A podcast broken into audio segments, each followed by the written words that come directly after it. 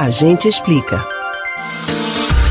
A justiça é um direito de todas as pessoas e diversos agentes e órgãos trabalham para garanti-lo, cada um deles com responsabilidades e competências bem definidas.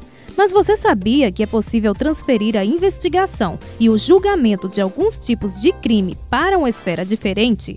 Sabe o que é a federalização de processos? A gente explica.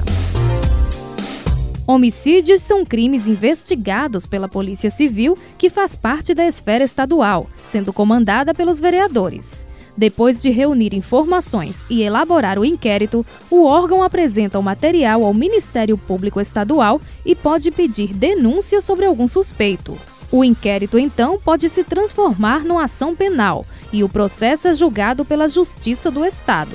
No entanto, em 2004, a Emenda Constitucional 45 criou o Incidente de Deslocamento de Competência, o IDC. O dispositivo trouxe a possibilidade de transferir o trabalho de investigação e julgamento de um crime, que seria feito por autoridades locais, para a Polícia Federal, o Ministério Público Federal e a Justiça Federal.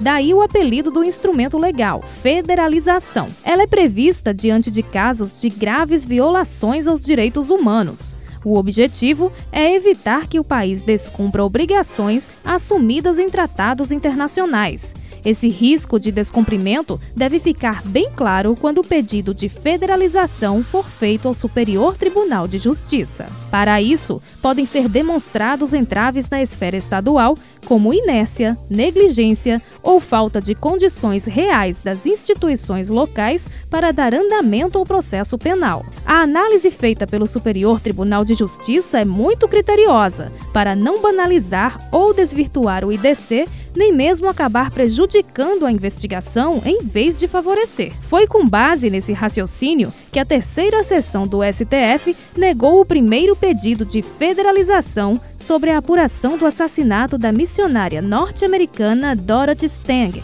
em 2005. Já o primeiro IDC do Brasil foi aprovado em outubro de 2010 sobre o caso Manuel Matos. O advogado e vereador foi morto a tiros em janeiro de 2019. Ele era conhecido por denunciar grupos de extermínio com a participação de policiais na divisa entre Pernambuco e Paraíba. Em 2014, outro crime contra um pernambucano teve a investigação federalizada. Foi o homicídio de um promotor de justiça vítima de grupos de extermínio atuantes no interior do estado, no chamado Triângulo da Pistolagem. Uma das negativas de federalização mais polêmicas foi sobre o caso da vereadora do Rio de Janeiro, Marielle Franco. O assassinato ocorrido em 2018 ainda não foi totalmente esclarecido.